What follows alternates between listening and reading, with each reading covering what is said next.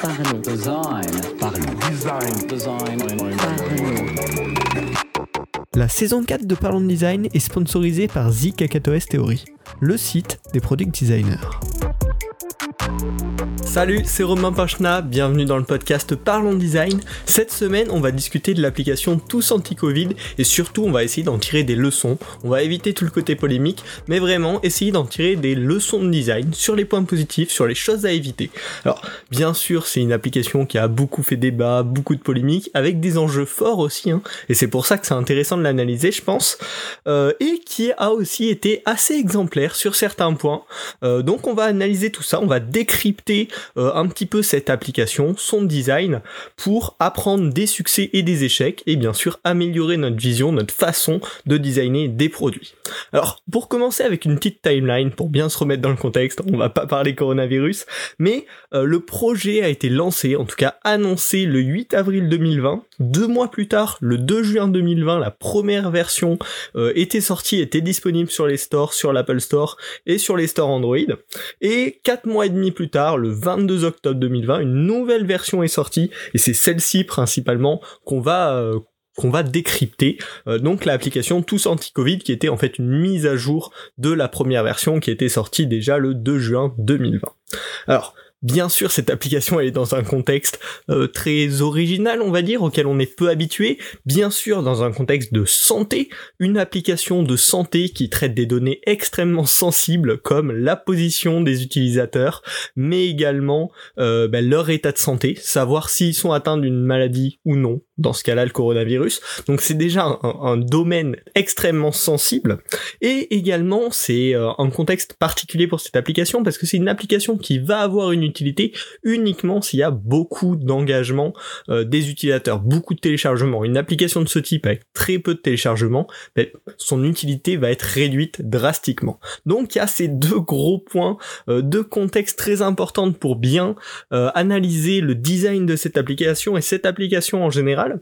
Et du coup, en faisant un tour dessus, en voilà, en y réfléchissant bien, j'ai trouvé quatre points intéressants dont on va parler aujourd'hui. Bien sûr, on oublie tout à fait le côté politique et le côté technique de l'application pour se concentrer sur le design de l'interface et de la manière dont sont présentées les données parce que c'est ça vraiment que j'ai trouvé très intéressant via cette application. Alors on peut commencer avec le premier point, le plus négatif. on se débarrasse tout de suite euh, par rapport au manque de communication et surtout le manque de mise en avant de raison d'utiliser l'app.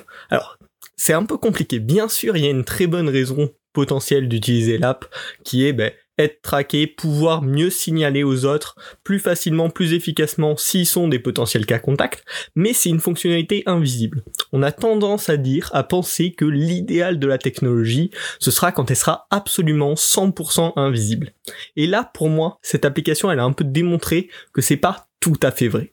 En étant trop invisible dans sa première version, on ne voyait pas forcément, on avait du mal à convaincre euh, d'autres personnes de télécharger l'application.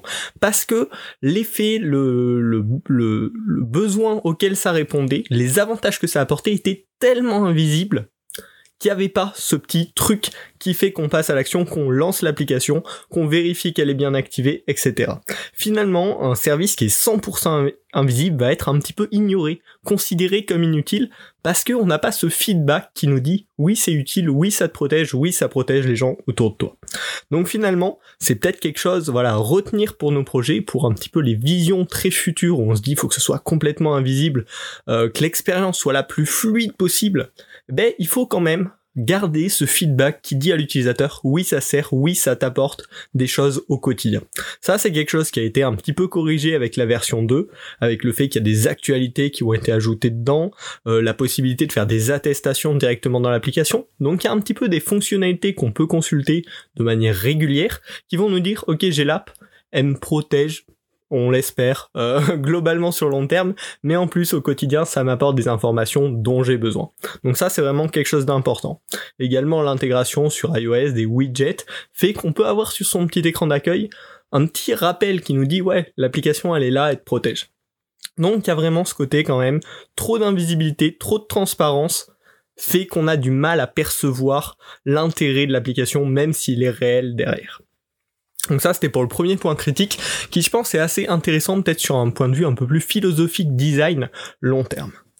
Le deuxième point euh, intéressant euh, et qui là était présent, il me semble, dès la V1 hein, et également sur la V2, c'est toute la partie information sur la confidentialité et les données. Alors pour une application de l'État, c'était peut-être un, must-have, hein, avec toute la RGPD euh, qui voilà nous entoure depuis plusieurs années. Là, pour le coup, ça a été extrêmement bien fait. Je sais pas si vous avez testé l'application, si c'est pas le cas, je vous encourage bien sûr à aller le voir, mais il y a une FAQ qui est très accessible, très concise et qui explique les choses de manière très factuelle sur comment sont gérées les données. Euh, c'est vraiment bien fait, vraiment bien exprimé. Pourquoi Plusieurs choses, un vocabulaire commun qui doit être compréhensible par le plus grand nombre.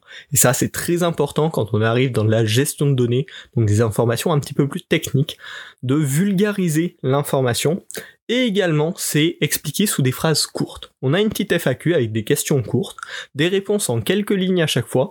On n'est pas bloqué face à un pavé qui fait peur en tant que lecteur, mais vraiment avec de l'information adaptée à notre niveau de lecture, aux informations juste qu'on a besoin d'entendre et de comprendre. Donc ça, c'est vraiment deux caractéristiques à garder quand on veut expliquer des choses un petit peu techniques comme cela.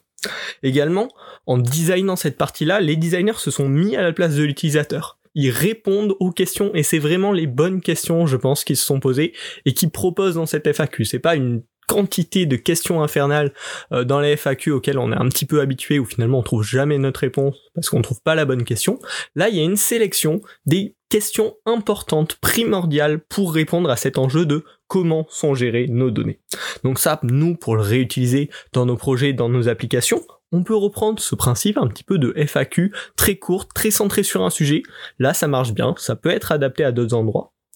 On peut également imaginer des espèces de pages privacy report qui vont expliquer de manière un peu plus visuelle aussi, hein, ça peut se faire, euh, comment sont gérées les données, quelles données sont stockées où, avec quelles normes de sécurité, pour permettre à notre utilisateur de comprendre quel type de données on exploite sur lui, qu'est-ce qu'on en fait, est-ce qu'on les garde pour nous, est-ce qu'on les utilise pour de la publicité, pour d'autres choses, ça peut vraiment être un bon point pour créer de la transparence entre l'entreprise et l'utilisateur. Et également, pourquoi pas, ça peut se virtualiser sur l'état d'un espèce de chatbot, d'un assistant textuel, mais là ça va rendre l'information plus complexe à accéder parce qu'il va falloir que l'utilisateur demande au bot les informations qu'il veut, et en tant qu'utilisateur peu expérimenté techniquement, il aura probablement pas les mots pour demander réellement ces informations un petit peu plus techniques. Donc ça c'est vraiment un très bon point, cette transparence sur la confidentialité sur la gestion des informations qu'il faut euh, se mettre à copier, à intégrer dans nos applications. C'est quelque chose qui manque beaucoup aujourd'hui. En général, ces informations-là sont compliquées, cachées. Euh, donc c'est vraiment un très bon point pour cette application dont on peut tout à fait s'inspirer, hein, s'inspirer clairement.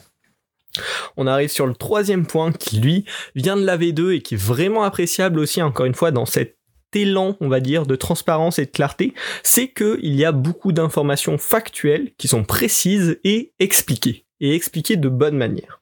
Euh, ça, ça permet à l'application de devenir une source de confiance unique et accessible à tous.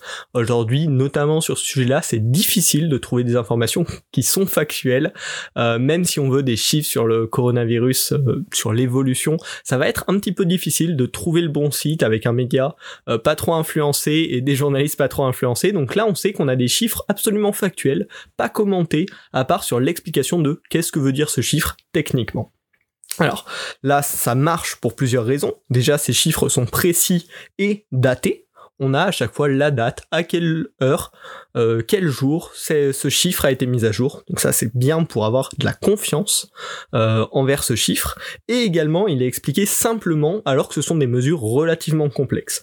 Chaque mesure est expliquée en deux trois lignes, pareil dans un vocabulaire accessible mais qui explique bien ce chiffre on passe pas à côté, c'est un synonyme du à peu près. C'est quand même des explications assez précises, mais compréhensibles par une grande partie des gens. Et ça, c'est une belle transparence qui laisse l'utilisateur faire sa propre analyse avec des chiffres clés et clairs. Donc vraiment pareil là, une très bonne inspiration. Expliquer les chiffres, les données un petit peu compliquées aux utilisateurs, c'est une bonne pratique qui est trop souvent oubliée parce qu'on se dit bah il comprend à peu près l'utilisateur, alors qu'il y a beaucoup de mesures, notamment dès qu'on va rentrer dans de l'analytics, dans des statistiques, qui sont pas compréhensibles par les gens qui sont pas spécialement intéressés par le sujet à la base. Enfin, on va arriver sur le dernier point qui est peut-être un petit peu plus polémique chez les designers, c'est vraiment le côté visuel, le côté interface. Moi, je trouve qu'il est très réussi. Alors, c'est un design simple, qui est peut-être un peu cliché même, mais qui remplit super bien son job. J'ai vu sur Twitter notamment euh, des critiques un peu sur les illustrations qui sont très clichés, c'est vrai, c'est absolument vrai, mais en même temps, sur ce type d'application, c'est absolument pas le problème.